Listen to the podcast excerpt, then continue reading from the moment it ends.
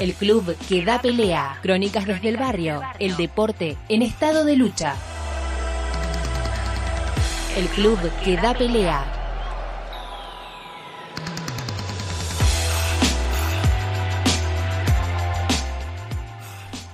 Bueno, y hoy vamos a hablar de una institución. Esta vez no, va a ser un club, sino que vamos a hablar de una institu- institución en particular y también de un gremio afectado, deportistas afectados.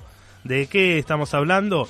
Del CENAR, el Centro Nacional de Alto Rendimiento Deportivo, ubicado en el barrio de Núñez, eh, ahí sobre, sobre la avenida Libertador, Libertador y Larralde. Y bueno, eh, vamos a contar una situación que están viviendo los atletas, eh, que están intentando frenar un intento ya confirmado del gobierno de la ciudad, eh, que es el de trasladar el, el CENAR a no Villa me digas, Soldati. ¿sabes qué te iba a decir? No me digas otro traslado, por favor, porque venimos de esas decisiones así, este, sin sentido.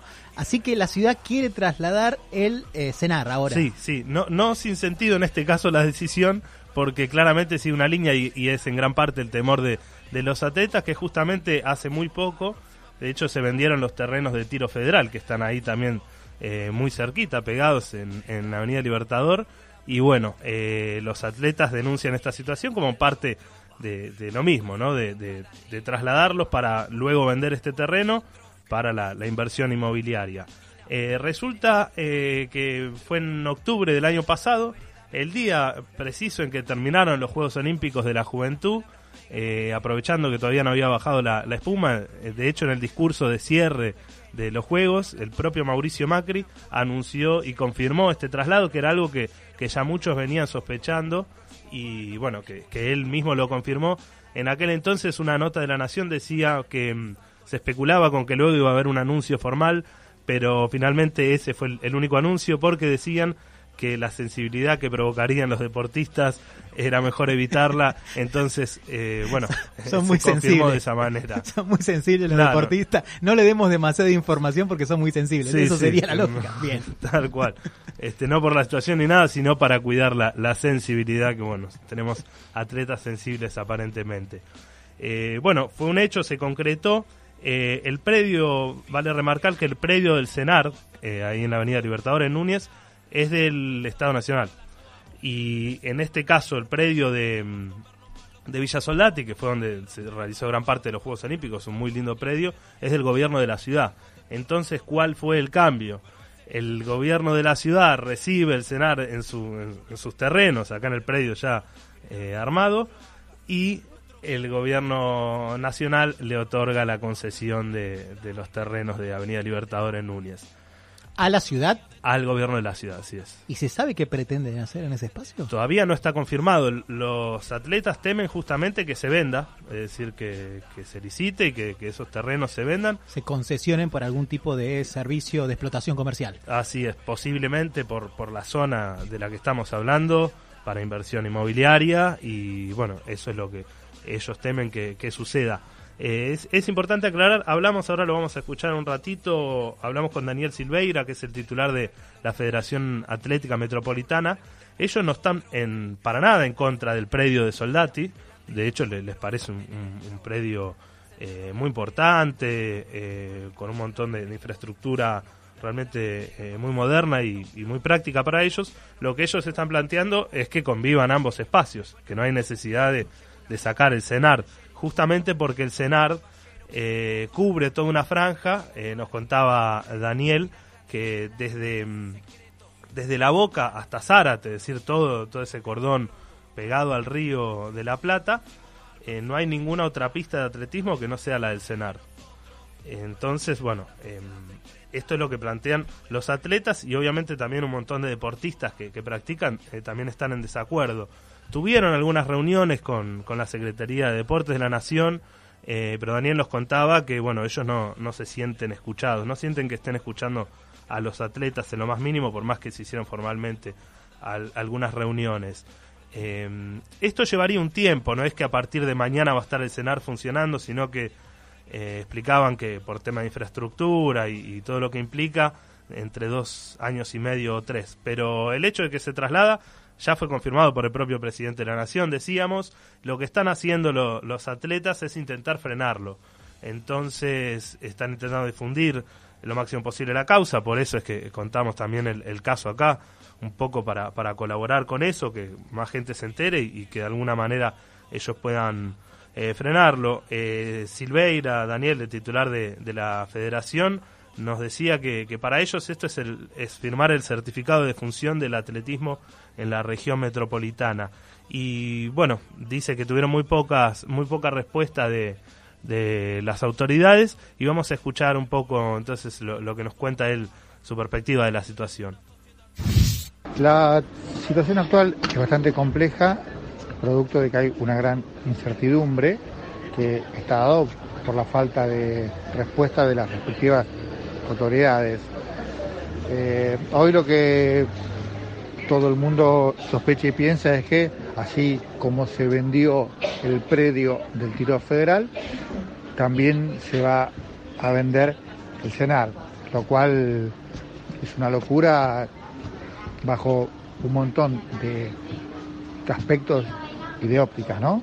Una de ellas es que el bien general está por encima del bien particular acá y en la China, en todas partes. Otra es que eh, los países hoy en día tienen al deporte como una política real del Estado y bueno, en consecuencia hay que sumar y no restar. En la óptica nuestra hace falta sumar pistas, no restar. Eh, las pistas que han hecho en Soldati son muy buenas, espectaculares, aplaudimos las mismas, las cuales le van a dar mucho empuje al atletismo en esa zona, pero todo el cordón que va desde la boca hasta Zárate no hay pistas de atletismo, las únicas dos son estas del Senar.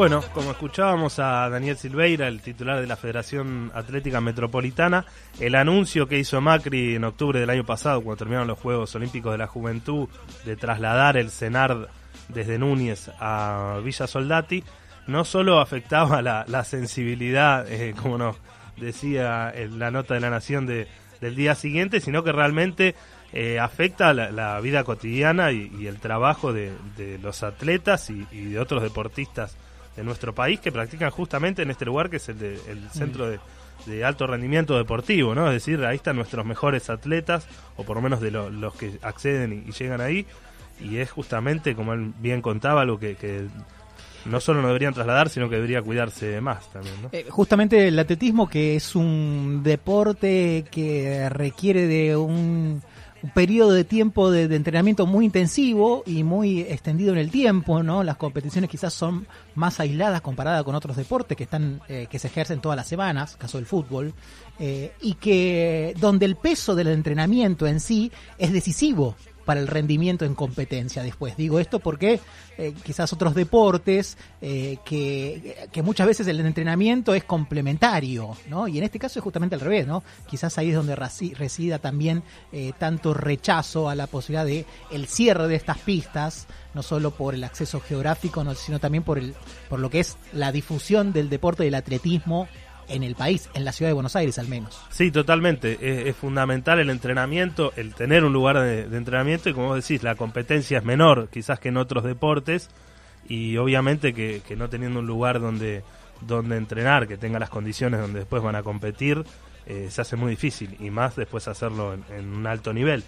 Em, para cerrar también, y lo dejamos como disparador quizás para otro programa, nos contaba Daniel que también hay un gran temor eh, por la situación de las becas de los atletas, ¿no? Que, en este, en estos permanentes cambios y en esta situación, eh, esto que, no está muy clara quién, bueno, que hace poco hubo un cambio de secretario de deportes, se la asumió, no sé, este, está bastante ajeno a las distintas partes que, bueno, que piden reuniones y, que lo solicitan, como es el caso, y entonces no tienen una respuesta clara y temen eh, eso, que, que las becas sean, sean recortadas, como han sido recortadas varias partidas. Tienen antecedentes, de, la Secretaría, algunas que No es sensibilidad, eh, es un temor fundado en todo caso. totalmente, totalmente.